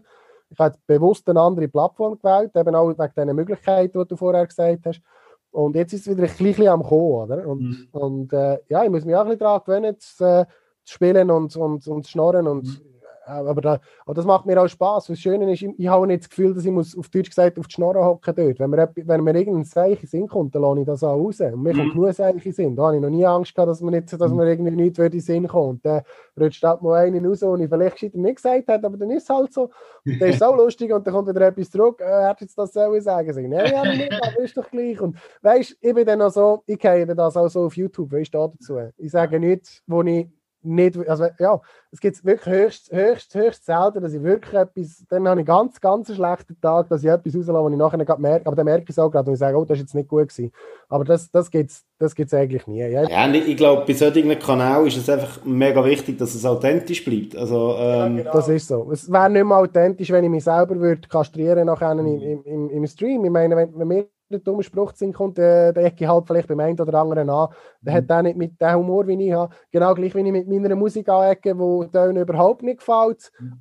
Anderen gefällt es wahnsinnig. Ich meine, Geschmäcker sind für sie, das ist jeder so soll es sein. Sie genau. Kommen zu mir auf den Stream, schauen wir zu, hören wir zu, merken wir, ob wir auf einer Läng Wellenlänge sind. Wenn nicht, ist es cool gewesen, seid ihr da ah. gewesen. Und wenn es nicht passt, dann bleibt doch. Und ja, ja, so bin ich jetzt ein bisschen am Probieren. Und ja, jetzt durch das habe ich wirklich einfach eine feste Zeit in der Woche, wo ich an eigenen Projekten arbeite. Das ist eigentlich noch so ein Supplement. Darum habe ich mich auch entschieden, das jetzt regelmäßig zu machen. Weil ich habe so viele Ideen, die ich selber machen will und nicht kundenbasiert oder Projekt von Kunden. Weil Projekt von Kunden kann ich nicht streamen. Das ist mhm. eigentlich selten bis nie möglich, weil die sollten erst im Gesamtpaket rauskommen. Und darum ist das für mich eigentlich auch wie ein Fenster für mich, wo ich einfach Projekt für mich machen kann und nicht, nicht Kundenprojekt, sondern einfach wirklich ein eigentlich wie ein, wie ein Spielplatz für mich, für die, für die Zeit. Oder? Und das genieße ich auch. Das ist wirklich cool. Ähm, wir kommen langsam zum Schluss.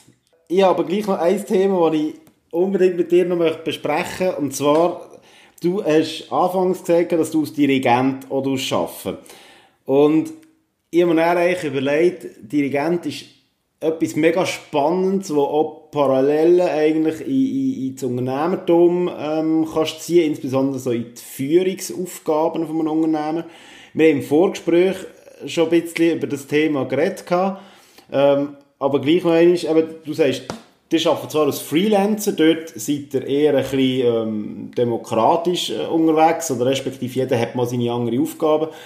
Äh, Trotzdem hast du mega viel gelernt, was Führung anbelangt, im Dirigieren von einem Orchester. Kannst du das mal so ein bisschen ausführen und eventuell gelingt es auch gewisse Parallelen zu ziehen eigentlich in eine Unternehmensführung hinein? Ja, eben, Unternehmensführung ist jetzt halt nicht ganz so meine Stärke, oder? Ich würde mich jetzt nicht als, als, also ich sehe mich nach wie vor nicht als Chef, obwohl ich auf dem Papier bin, oder?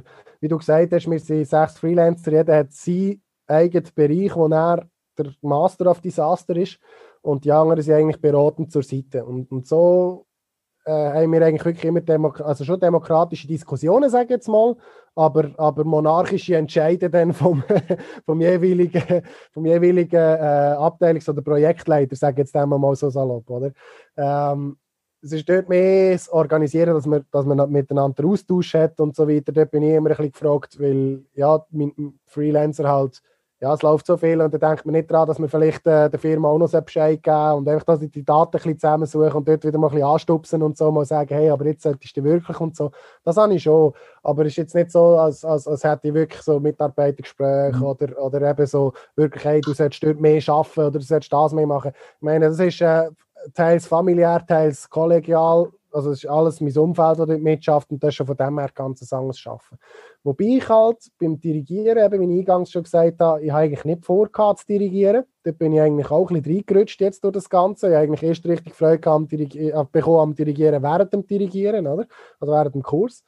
Und ich bin doch erstaunt gewesen, wie fest Psychologe und eben ein bisschen auch, ein auch führende, also Führungspersönlichkeit du bist als Dirigent.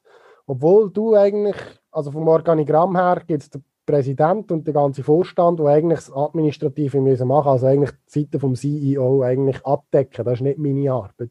Ich bin eigentlich eher äh, für, für die Materie dann zuständig oder für die Musik. Ich bin Mitglied in der Musikgesellschaft, äh, in der Musikgesellschaft, logisch, in der Musikkommission, wo wir die Stücke aus, aussuchen, also eigentlich Projekt reinholen und Projekt bearbeiten. Ich bin eigentlich wie ein Projektleiter eher, oder, dort.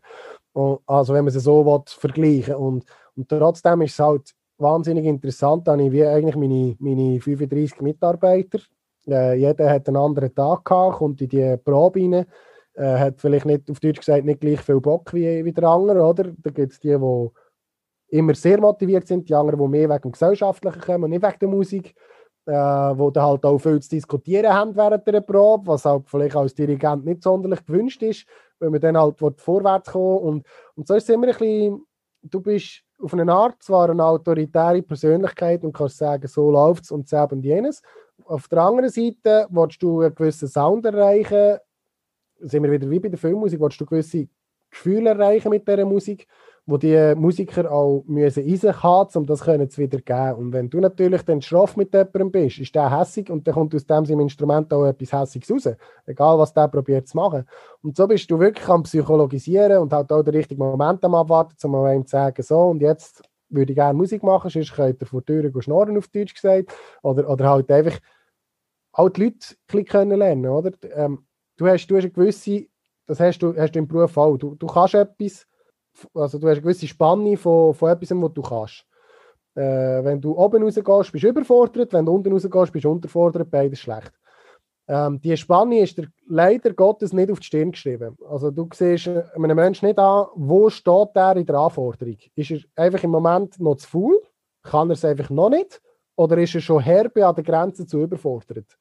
Und so ist es mega schwierig, weil du halt einfach 35 Individuen hast, äh, mit einem Orchester zu arbeiten, die Leute zu fordern, aber nicht zu überfordern. Und wenn du die Schwächeren vielleicht nicht überfordern, im gleichen Atemzug nicht die Stärkeren unterzufordern. Und das ist ein mega Jonglieren. Und das habe ich aber das Gefühl, das hat, das hat hast bei jedem Projekt auch. Du hast mhm. Leute, die Sachen besser können, die weniger gut können und du musst es irgendwie können ausgleichen. Und dort schon nur, mich fasziniert Psychologie per se schon, da könnten wir schon einen zweiten, einen zweiten Talk darüber machen. Ähm, einfach dort die Leute können anfangen zu lesen und zu spüren, wo stehen sie heute. Und die Anforderungs-, also die Überforderungsgrenze, die ist jedes Mal anders. Mhm. Hast schlecht geschlafen, hast das Kind daheim gezahnt, äh, bist krank gewesen oder hast super geschlafen, hast einen Top-Tag gehabt, bist mega motiviert. Da verschiebt sich die Grenze brutal. Und das musst du als Dirigent während der Probe erkennen und, und, und reagieren darauf halt. Mhm.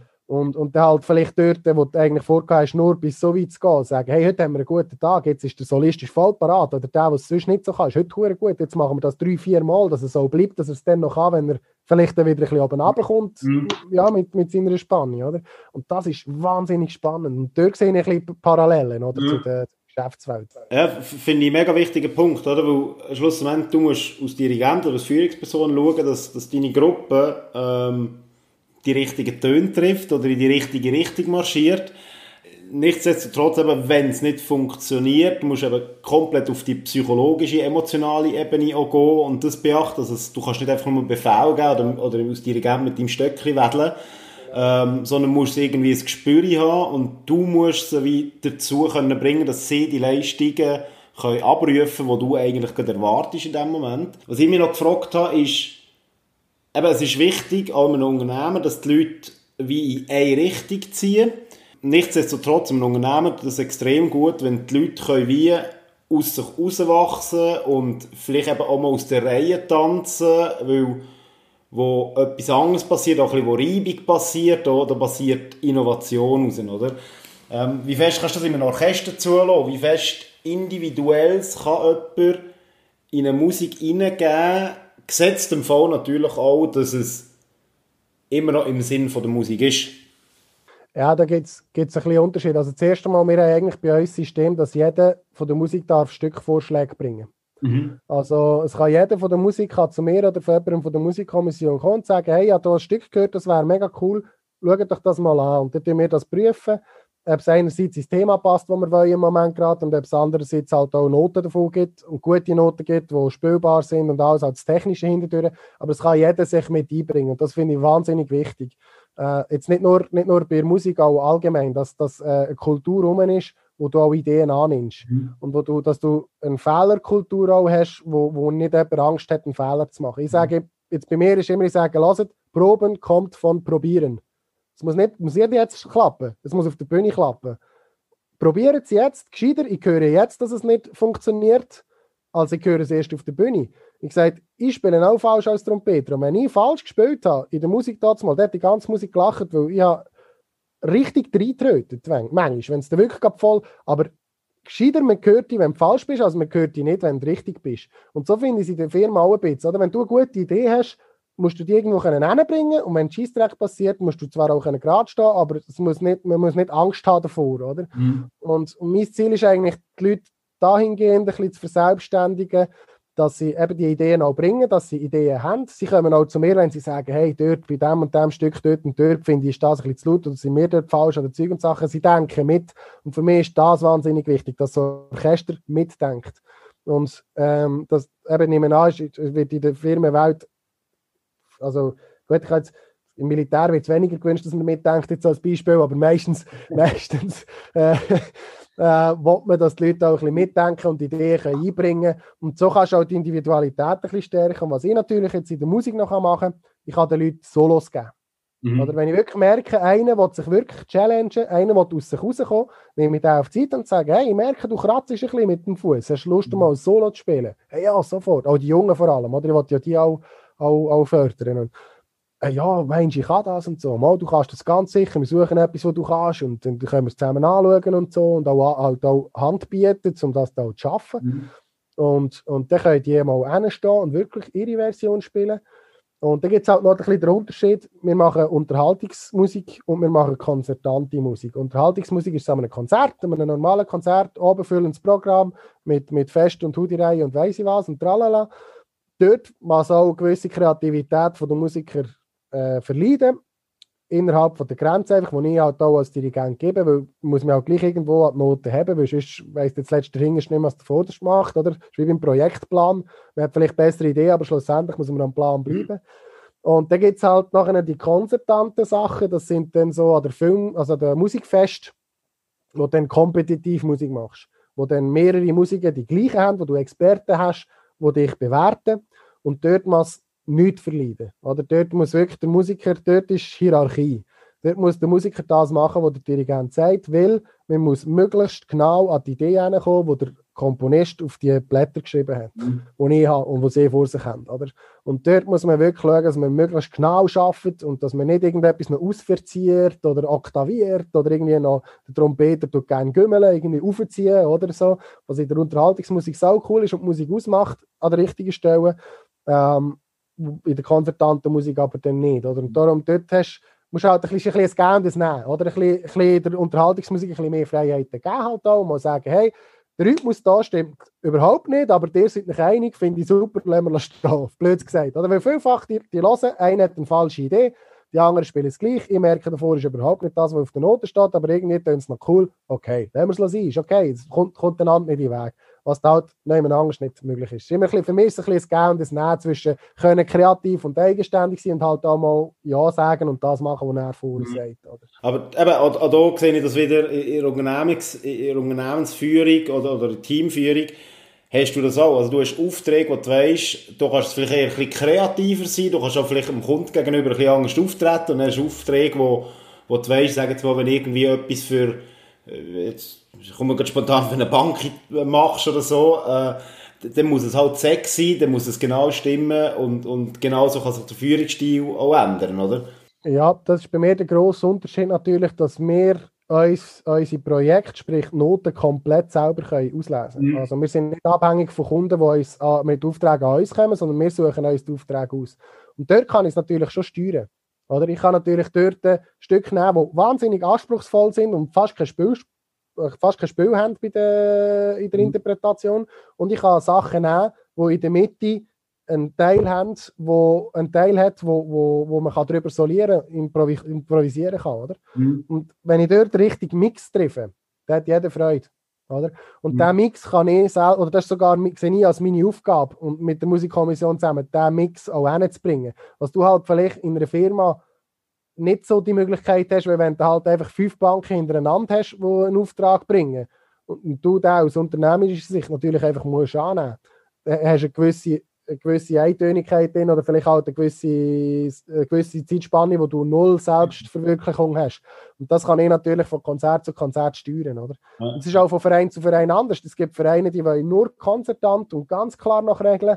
Und es gibt Vereine, die würden am liebsten gar keine Noten kaufen, sondern einfach drauf losspielen. Oder? Es gibt, es, du musst auch ein bisschen schauen, in was für eine Kultur dass du reinkommst. Oder? Das ist wie die verschiedenen Arten von Mitarbeitern, die du hast. Ich, meine, äh, ich finde es eigentlich nicht gut, wenn eine Führungsperson sagt, mein Führungsstil ist so, ist hierarchisch oder kollegial oder was auch immer, äh, oder aus Coach eher, sondern es kommt so dermaßen eigentlich um, auf das Individuum drauf an, das du gegenüber hast, oder aufs Team, das du gegenüber hast. Und es gibt Situationen, da musst du gewisserweise hierarchisch führen, weil du einfach schnell an ein konkretes Ziel musst kommen und es gibt einfach Möglichkeiten ähm, oder auch Individuen, die einfach besser darauf anspringen, wenn du sie eher coachen, als wenn sie du befehlen. Also das, das, ist, das ist ein Megamix. Oder? Von dem her, ich sehe da enorm viele Parallelen. Und, und eben, ja, ja, so, ja. wir haben das im Vorgespräch mal gesagt, und ich habe mir das so ein bisschen weitergedacht. Ich glaube, es entwickelt sich auch ein bisschen. Oder? Ich habe das Gefühl, so ein Start-up fungiert oftmals so als Band, als Band, wo jeder seine eigene Aufgabe hat und dort, wie ihr jetzt so arbeitet, oder? Dort eigentlich sein Hoheitsgebiet hat, aber gleich tut man zusammen wie entscheiden und macht zusammen Musik und es ist ein Produkt, oder?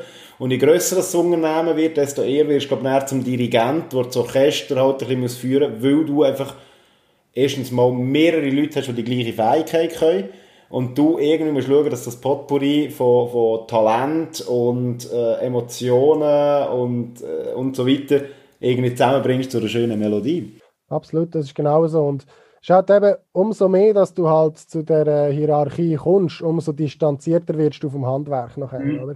Also ich habe ja jetzt äh, ja, 15, 15 Jahre in einer Musik gespielt, als Trompeter, bist mit drinnen, bist äh, einfach, also dir werden Noten eingestellt, du machst das Beste daraus, du hast Freude und Zeug. Habe mich aber nie damit befassen, was das heisst, Noten zu holen. Noten zu beschaffen, Noten vorzubereiten und vor allem dann eben auch vorne dran stehen, zu dirigieren und dann den ganzen Haufen, sagen wir nehmen, ist ein geiler Haufen, den ganzen Haufen zusammenzuhalten, oder? Und, und, und, so. Und du bekommst halt als Dirigent eine gewisse Distanz zum Orchester, weil du halt gleich zum Teil äh, autoritär musst entscheiden Und diese Distanz probiere ich möglichst klein zu halten. Weil mhm. ich immer noch das Gefühl habe, dass ein Familie, also gerade jetzt in der Musik oder auf der mal sein, umso höher, dass du in der Kategorie steigst und umso präziser und, und extremer du willst Leistung bringen, umso mehr musst du vielleicht halt auch autoritär, haben wir jetzt bei uns nicht. Wir sind, wir sind nicht wahnsinnig leistungsorientiert, sondern uns geht es wirklich darum, Musik zu machen, schöne Musik zu machen und, und nicht äh, Preise zu gewinnen in erster, in erster Linie. Oder? Und dort, wenn ich halt, das bin auch mehr ich. Ich bin mehr der Kollegialtyp mhm. als der Autoritär. Ich kann, wenn ich muss und ich weiß, wie es geht, das ist nicht das Problem, das habe ich gelernt. Aber ich bin eigentlich eher der, der auf Diskussionen eingeht und, und probiert zu schauen, wo ist das Problem, weil meistens kann man das irgendwie lösen, ohne mhm. einen fest, also wirklich einen, einen, einen sakrosankten ähm, Entscheid zu fällen, oder schlussendlich. Mhm. Und bei mir, also bei uns ist es eigentlich so weit, dass, dass eben, wenn wieder geschnorrt wird, dann stehe ich einfach hin und sage nichts mehr. Äh, drei Viertel checken es relativ schnell. Ein Viertel checken es dann irgendwann. Und äh, die, die es nicht checken, die werden dann selber maßgeregelt von ihren Kollegen. Mhm. Und eben, da kann man auch mit der Art, wie man etwas macht, ich habe ja vorher angesprochen, mit dem Reden im Verein, wenn du willst proben Das ist halt einfach störend. Der Mensch redet aber auch gerne, er hat das Kommunikationsbedürfnis, das verstehe ich auch. Und da gibt es die Möglichkeit, wo die Dirigenten wählen, halt sagen, so, dort, dir zwei, Ruhe jetzt, äh, so geht es nicht. Mhm. Oder die Möglichkeit, die ich halt wähle, ist da einfach hin und sage nichts mehr. drei Viertel von der Musik äh, checken das relativ gleich, dass ich auf sie warte. Ein Viertel braucht ein bisschen länger, wird aber nachher automatisch von ihren Kollegen gemaßregelt. Mhm. Und die sagen dann, hey, wir würden gerne weitermachen. Und dann ist das nicht ein autoritäres von mir oben ab. Ich habe ihnen nicht gesagt, seid jetzt ruhig, ich will Musik machen. Sondern ich, ich habe eigentlich am Verein gesagt, hey, ich würde gerne weitermachen, aber ein paar von euch sind irgendwie noch nicht so bei mir.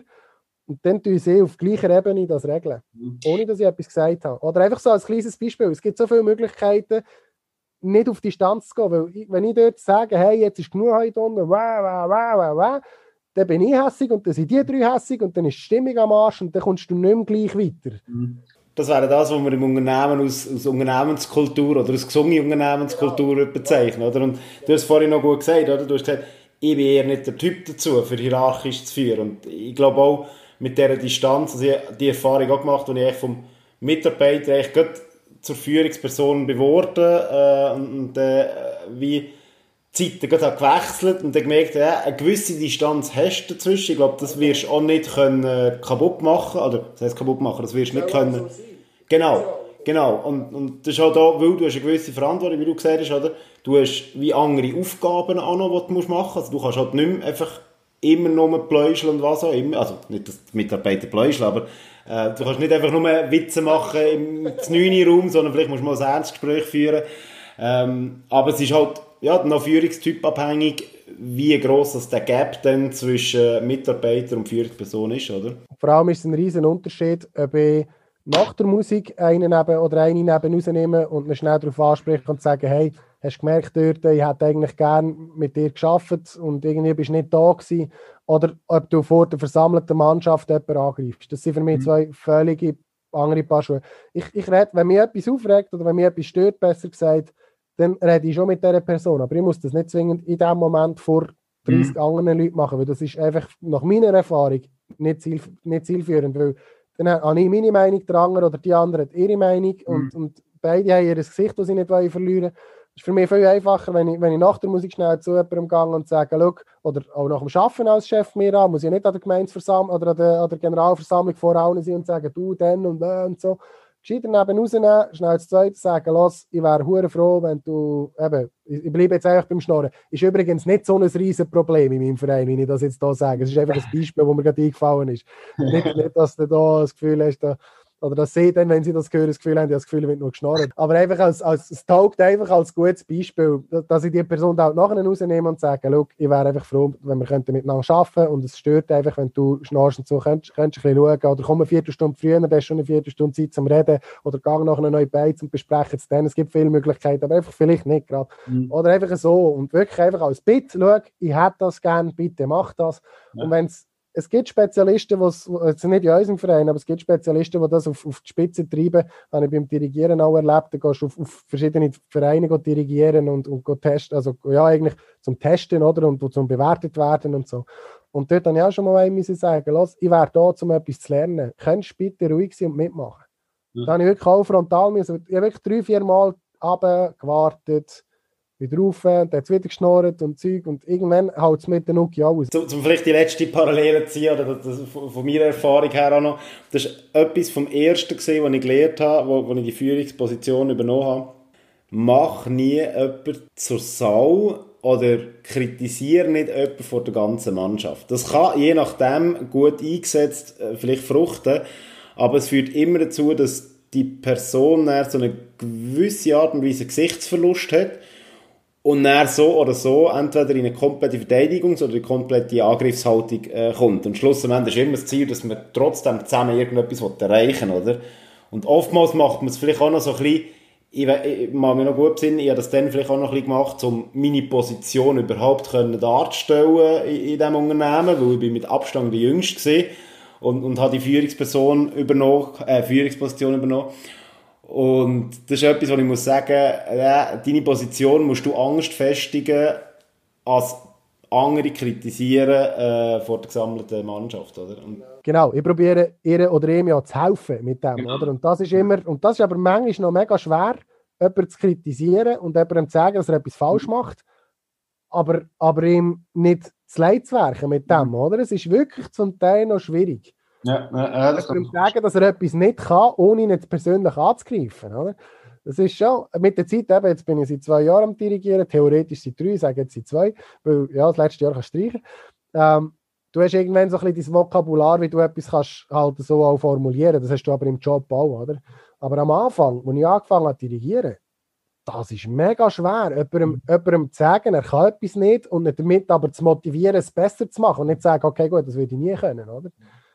Es ist schon. Aber das ist das Spannende das hast du überall, das hast du da und in der Geschäftswelt und darum machen wir es ja, weil es so Freude macht. Genau. Das ist doch schon fast ein gutes Schlusswort. Äh, wir kommen jetzt definitiv langsam zum Schluss. Ich habe noch vier kleine Fragen, sogenannte Turbo-Fragen. Und da bin ich sehr gespannt, wie du dich da meisterst, weil du äh, zum Glück auch ein sehr redseliger bist. Aber da wäre das Ziel, dass du sehr kurz und sehr schnell vielleicht sogar kannst antworten Okay, meine Spezialität. Genau. Was hast du zuletzt gelernt, wo du vorher noch nie hast können? Puh. Geduld. Geduld mit der Technik durchs Studio. Was hast du zuletzt gelesen, gesehen oder gehört, ähm, wo du mit den Hörern teilen wo das so spannend ist gesehen? Das Buch Business Plan for Dummies hat mir sehr geholfen beim Gründen. Wer oder was hat dich zuletzt so richtig beeindruckt? Ähm, wahrscheinlich, wahrscheinlich meine, meine Brüder wo, wo mit seinen Schülern, der ist Chorleiter, mit seinen Schülern auch in dieser Corona-Zeit das irgendwie angebracht hat, noch Musik zu machen und die immer wieder zu motivieren und einfach das Strahlen in diesen Gesichtern von diesen Schülern. Das, das beeindruckt mich wahnsinnig. Dann kommen wir zur allerletzten Frage. Was für einen Tipp hättest du für Personen, die sich gerne selbstständig machen und ein eigenes Geschäft gründen? Mach's. Mach's. Ähm, ich habe ja, du musst den Mut haben, Fehler zu machen. Und den Mut haben, halt das gleich zu machen, auch wenn du vielleicht einen Fehler machst. Und was ich einfach als Tipp noch würde mitgeben ist so, ich finde, der grösste Fehler, den du machen kannst, ist, damit zu rechnen, dass die ganze Welt auf dich wartet.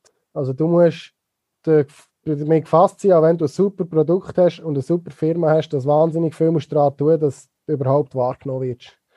Und da, wenn ich viel mit, wenn ich mit Leuten rede, habe ich das Gefühl, wenn die etwas gründen, haben sie das Gefühl, ich gründe jetzt das und dann rennen wir die Leute Buden ein. Und so ist es halt einfach nicht.